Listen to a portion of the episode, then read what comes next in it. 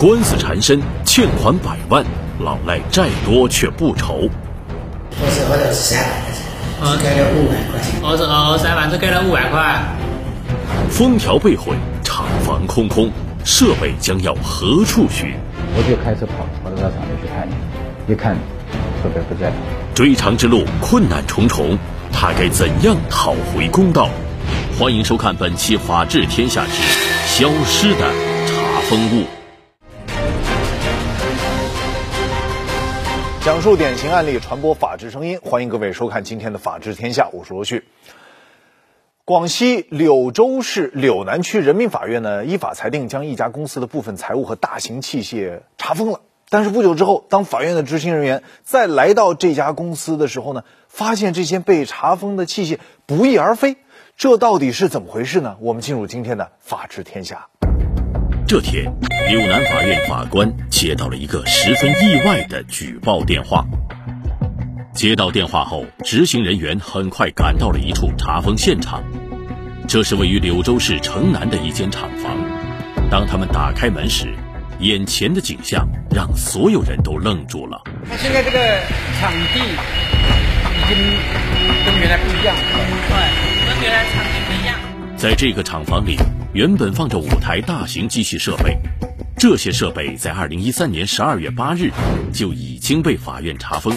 可是现在被查封的财物怎么会不翼而飞呢？究竟是什么人如此胆大妄为？我就开车跑跑到他厂里去看，一看设备不在了。到达现场的张德柏对这件事异常气愤，因为。他正是这起案件的申请执行人，因为我们是销售 Word 的冲厂。说起这件事情的原委，不得不提到另一个人——柳州市开电科技有限公司老板冯家礼。冯家礼呢，我们是什么呢？我们有销售员跑到他厂里，他因为他需要他讲要一种 Word 的冲厂。查封的现场正是冯家礼公司的厂房。二零一三年。冯家礼和张德柏所在的两家公司发生了合同纠纷，法院查封了冯家里公司的财物。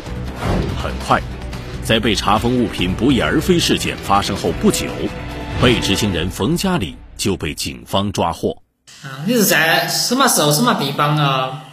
就被卖到法院查封的，都给你写的？在我本厂。你本厂的呀？嗯，本厂的。那我查封的设备是哪个的设备？嗯，用了用了地点有限公司，这就奇怪了。本来是一起普通的民事案件，但是冯某怎么就会被逮捕了呢？这起案件还有什么隐情？我们今天呢也请到了本案的执行法官，广西柳州市柳南区人民法院的陈勇法官，欢迎陈法官。陈勇，柳州市柳南区人民法院执行法官，四级高级法官。这起案件当中，我们看到这个冯某啊。他本来是涉及一起民事案件，他怎么被公安机关就逮捕了呢？呃，这个案件它是一个买卖合同纠纷，但是在案件审理过程中，原告已经申请法院财产保全，就是对所供的货物、现在被告使用的啊机器设备进行了查封。在查封过程中，法院已经向被告呃言明。不允许转移、买卖、抵押，可以使用，但是事后，被告却背着法院、背着原告，私自的转移了这些财产，卖给他人，他这个行为已经触犯了刑法，所以被公安机关逮捕了。说起来，冯家里经营工业自动化方面的电子产品有十多年了，他的公司规模虽然不大。但早年在冯家里的苦心经营下，也很快走上了正轨。生产的时候也是挣钱的，刚开始多多少少也挣一点钱。二零一二年，随着柳州市的工业零部件市场迅速发展，很多科技公司开始朝着生产高科技工业零部件的方向转型。此时的冯家里也看到了这一商机。当时公司情况还好。呃，说要生产些零部件，叫我们一起来帮忙搞。这些年下来，冯家里的公司也慢慢积累了一些资金。但要购买先进设备，却仍然有点捉襟见肘。这时，一个人的出现让冯家里仿佛看到了希望。等一下，他打电话给我，我只能到他厂里去看了一下。冯家里和永乐公司的经理张德柏是在2013年的一次销售活动中结识的。认识了一段时间后，冯家里发现，永乐公司不仅有实力，而且其所生产的设备正是自己公司所需要的。因为我们也是想接个客户嘛，后来慢慢就熟了。于是，冯家里向张德柏提出，自己公司想从永乐公司购买五台大中型设备，不过自己手头暂时有些拮据，无法一次性支付。尽管有些冒风险，但在短暂的考虑后，张德柏还是答应了下来。当时他给我怎么讲的呢？货到了我就给给钱，因为我呢就是根据合同上面呢是五十几万，因为我当时呢他租的场地呢我们就没没发那么多，就直接发了就十万块，呃二十万块钱的两台，再加一台小小警床。不久，两家公司签订了一份价值五十万元的机器设备采购合同。可令张德柏没想到的是，麻烦却从此接踵而至。当时他，他给我们怎么讲呢？到了就给钱。按照约定，冯家里的开店公司在接受货物以后，应当及时将款项支付给永乐公司。但是开店公司迟迟未能支付这笔款项。因为我们大概是礼拜五到，他说礼拜一打钱。礼拜一没打钱，那我们后面的货呢就没发给他，一直拖来的，那就反正这就是进去了货进去了就难办了。经过询问他人，张德柏了解到的情况让他也吓了一跳。原来冯家里不仅没有能力支付他的货款，甚至连自己公司员工的薪水都处于拖欠状态。当时他把他把我们都叫过来干活，那个生产配件什么的。卖不出去，最后也没给我们钱。原来冯家里本打算在不动用自己公司资金的情况下，借助永乐公司的设备，边生产边盈利，然后再还钱。这样的话，他就可以腾出资金做别的事情。但是让冯家里没有想到的是，新设备生产的产品一直没有打开销路，他的如意算盘就此落空。生产了很多，不过后来就都叫停了，卖不动了，然后说是没人买。了解到这些内幕之后，张德柏有些着急了，但是他多次向冯家里索要货款都没有结果。这时，张德柏再也坐不住了，可能没办法了，我就起诉了到到岭南法院。由于双方的债权债务关系十分明确，而且双方均对事实部分予以承认，冯家里也确实有清偿债务的能力，因此，二零一三年十二月，柳州市柳南区人民法院依法对本案作出了民事调解的裁定。根据我院组织双方进行调解，双方达成了以下调解协议：呃，由开店公司，呃，分期付款支付这二十二万余元给永乐公司。呃，违约金双方商定的是七千元。调解结束后，双方都在调解书上签了字，冯家里也再次表达了按期付款的意愿。然而，谁也没想到，看上去老实巴交的冯家里，后来却以自己有其他债务纠纷为由，迟迟不履行偿还义务。我们看到这个被执行人冯家里啊，和永乐公司之间存在着纠纷，那么他是不是还有其他的案子涉及呢？在我们院的，他还有十一起员工的劳动争议的案件，涉及标的大约七十余万余元，连同本案的这个买卖合同纠纷。张德柏没想到，冯家里的开店公司竟然身背如此多的债务纠纷，这让他更加忧虑自己的款项是否能收回来。果不其然，他最不想看到的事情还是发生了。就是付了一个五万，剩下的又拖了一个半年，一直没付。无奈之下，张德柏再次来到柳南区人民法院，向法院申请了强制执行。执行法官随即对冯家里公司的财产情况展开了调查。冯家里，呃，这一段时间，也就是说，呃，这个月他出现过的。这这个月我不见，我我不见过。在这种情况下，二零一四年四月十日，柳南区人民法院对开店公司的财产实行强制执行，查封了开店公司的机器设备等财产。所以，面对这样的老赖呢，实际上考验的就是我们法院的执行能力啊。在执行方面，我们做了哪些工作？比如说，我们法院的工作人员呢，去查封他的仪器设备是怎么做的？法院是立案以后，呃，根据申请人申请，到被告的所在地，先直观他现有的财产设备，没有使用的，呃，待使用的、等待使用的，我们就贴上封条。如果在还在运转中的时候，我们都要做上记录，然后呢，向他送达这个裁定书，还有查封清单，他都要在上面签名的。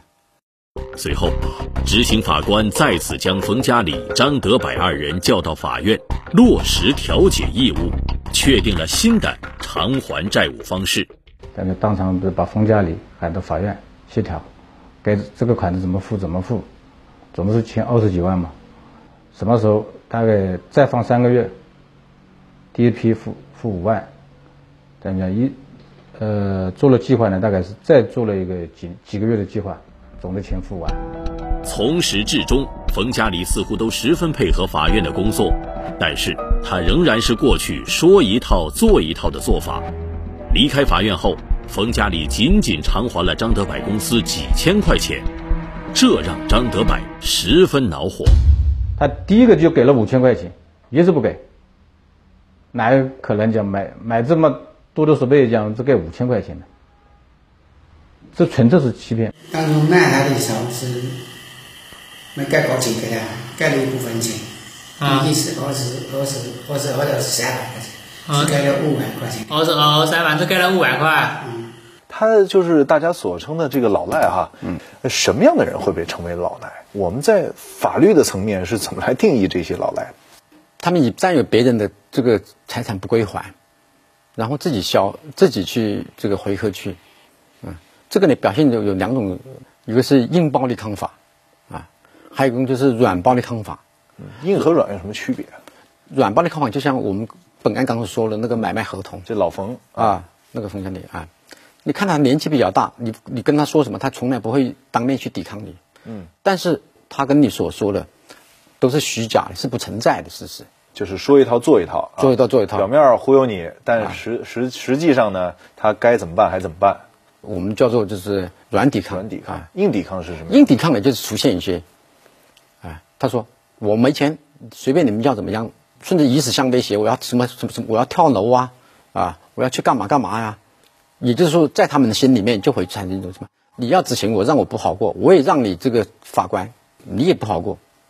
有这个情况，我们也我们也经常也碰到过这个情况。冯家里多次的老赖行为彻底激怒了张德柏，于是张德柏请求法院迅速处置已经查封的那些机器设备。但是这一次，法院并没有同意他的请求。这老赖，我们在对他进行执行的时候，难度大吗？难度肯定是有的。当时执行案找他谈话的时候，嗯，他是说，嗯，现金是没有现在，但是他现在正在向银行贷款。那么基于这个情况，我们就考虑一下，是不是采取什么放水养鱼啊，让他继续生产。这个情况下，在不断的生产，创造利润，可以还债，可以还债，可以清偿他的所欠的债务。承诺还款竟是缓兵之计。通过查询银行跟房产。他名下也没有这个现金和房产，查封设备不翼而飞，债权人有苦难言。在法院那边真的是一蹬这样一双鞋子跑掉了。法治天下之消失的查封物，正在为您讲述。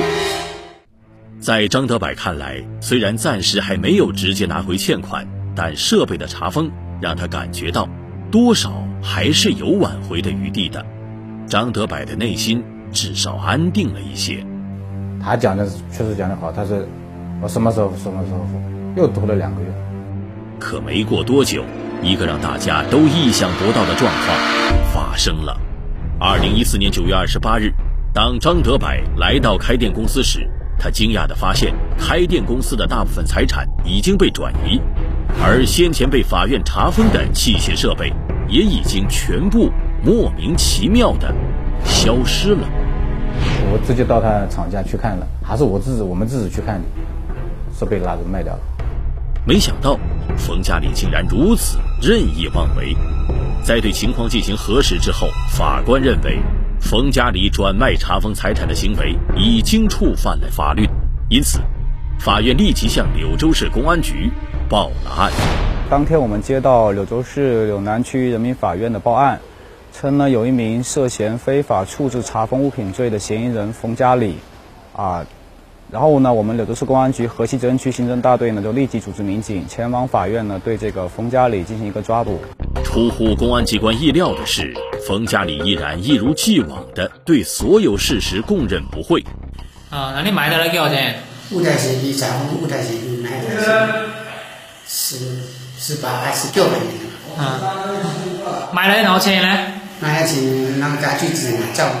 我们看到被执行人冯某呢，在面对公安机关审讯的时候说呢，这些变卖机器所得的钱被债主给拿走了。那么他说的债主是哪一位呢？在我们认为，他前后的在法院的问话和公安机关的问话，他前后都不一致的。他是说卖给收破烂的，但是这些人是不是收破烂的，这个没有事实，没有证据。很显然，这个冯某呢，他所出卖的并不是废旧物品啊，而如果真的是卖给了废品收购站呢，对方也不会拿出十万八万来高价收购他的这些对设备啊。嗯，很快案件被警方移送到了柳南区人民检察院，随后检察院提起了公诉。被告人冯家里的行为已经构成了非法处置查封财产罪。二零一五年一月，柳南区人民法院开庭审理了这起。非法处置查封财产案。呃，我们根据审理查明的事实，呃，依照《中华人民共和国刑法》第三百一十四条、第六十七条第三款的规定，呃，判决冯家里犯非法处置查封的财产罪，判处有期徒刑十个月。非法处置查封财产罪啊，这是一个什么样的罪名？呃，这个罪名主要是说，人民法院已经查封的物品，未经法院同意。擅自转移或者买卖，就触犯了刑法。那么，对于已经查封的财产啊，申请执行人可以通过哪些途径来保全自己的利益？被申请人，也就是债务人，他没有按照生效的法律文书履行自己的义务的时候，他可以向法院提出来，要求啊变卖这个已经查封的财产。老赖伏法，可损失如何追回？我不能讲二十几万就泡汤吧，这一点我倒是我对我们的工人也交交差不了。各式赖招层出不穷，法官为您支招。我们除了拿到普通的收据、收条或者是借条以外，那么还我们应还应当保留一下我们的转账的凭证嘛？法治天下之消失的查封物正在为您讲述。冯家里虽然已经被定罪，可是永乐公司的张德柏却余怒未消，因为他手中的债权仍然没有实现。在他看来，这完全是法院的失误造成的。法院查封的东西，我们也不能去拉，我们也自己申请了，讲那你法院你你不拉，你自己拉，你自己拉也受到法律，那我们就不能拉了。那么？那些被冯家里卖掉的机器设备是否还能被追回呢？陈法官，我们也了解到，在这起案件当中啊，我们看到这个申请执行人他有一个心结，就是说，这个法院没有让他拉走查封的这个被执行人的这些仪器设备，那为什么不让他拉走呢？本案的债务人还有十余起这个其他债务纠纷，法院是基于最初的想法是基于。一并处理，一并处理的话呢，可以一个考虑一下这个好一点这个社会效果，同时也当时也是处于好的想法，就是给债务人一个机会，如果这些机器设备能继续生产，不停止下来，可以创造点利润来清偿债务。由于被告人冯家里的非法处置，而后冯家里将这笔钱用作他处，致使无法追回，这让办案人员们也深感无奈。抓捕冯家里以后呢，我们带他回来，对他进行一个审讯问话。冯家里呢，对他这个处置了非法处置的这个法院查封的财产呢，供认不讳。但是呢，他就是说理由特别多，一下扯这个理由，一下扯那个理由，理由特别多。据调查，开店公司目前还剩余一些其他财产，为此，法院按照与张德柏欠款相等值的财产，对开店公司的剩余财物做了相应处理，以最大限度保障张德柏的权利。我不能讲二十几万就泡汤吧，这一点我到是，我对我们的工人也交交差不了，他是挂钩的，叫销售挂钩的，这也没办法。嗯，你懂得这个是指被卖到法院呃查封那种财产是什么行为吗？违法行为。老赖冯家里虽然受到了法律的严惩，却仍然对张德柏的企业与他个人造成了巨大的损失。两年的时间耗费了他大量的时间与精力。那么，对付老赖，咱们老百姓要怎么办呢？张法官，您作为这个资深的执行法官啊，见过了不少老赖，在您的这个工作的过程当中，您觉得行之有效的、特别有效的一些方法是什么？在民间，债权人跟债务人打交道的时候啊，最有效的办法就是说，我们一定一定要使用一个什么呢？这个保证措施。这个保证措施就包括用相应的财产担保啊，或者是有能力的第三方或者是信誉良好的第三方人介入担保，给债务进行担保。嗯，我们除了我们普通的拿到普通的收据、收条或者是借条以外，那么还我们也还应当保留下我们的转账的凭证呢。好，谢谢陈法官啊。关于这起案件呢，咱们的专家是怎么看的？一起来听一听专家说法。就冯家里这个案件最有特点的是，他采取了一系列的欺骗手段。对，尽管他态度上很配合，但实质上他采取了对当事人甚至对法院。他都采取了一系列的欺骗手段，并且来讲，他最后把查封扣押的这个这个财产卖掉之后，这款到最后也拒不交出来，所以说情节比较恶劣。但这个案件当中还有一点，可能观众感觉可能会有困惑的，所以你法院查封了，已经查封了，他这财产最后卖掉了，你法院都不知道，因为不动产他要卖掉，他需要办手续，动产法院不可能把所有查封财产都找个地方装起来，或找个。仓库给他锁起来，法院没有能力做到这一步，所以很多老赖都觉得这财产还在我手上，我还控制的，那我就把它处置了就完了，你法院也奈不了我何。那这种心态是万万这个这个不可取的。这个案件当中就充分的说明这一点，就你要存在这个侥幸心理的时候，那你就构成了新的犯罪，最后要去坐牢。好，谢谢专家说法。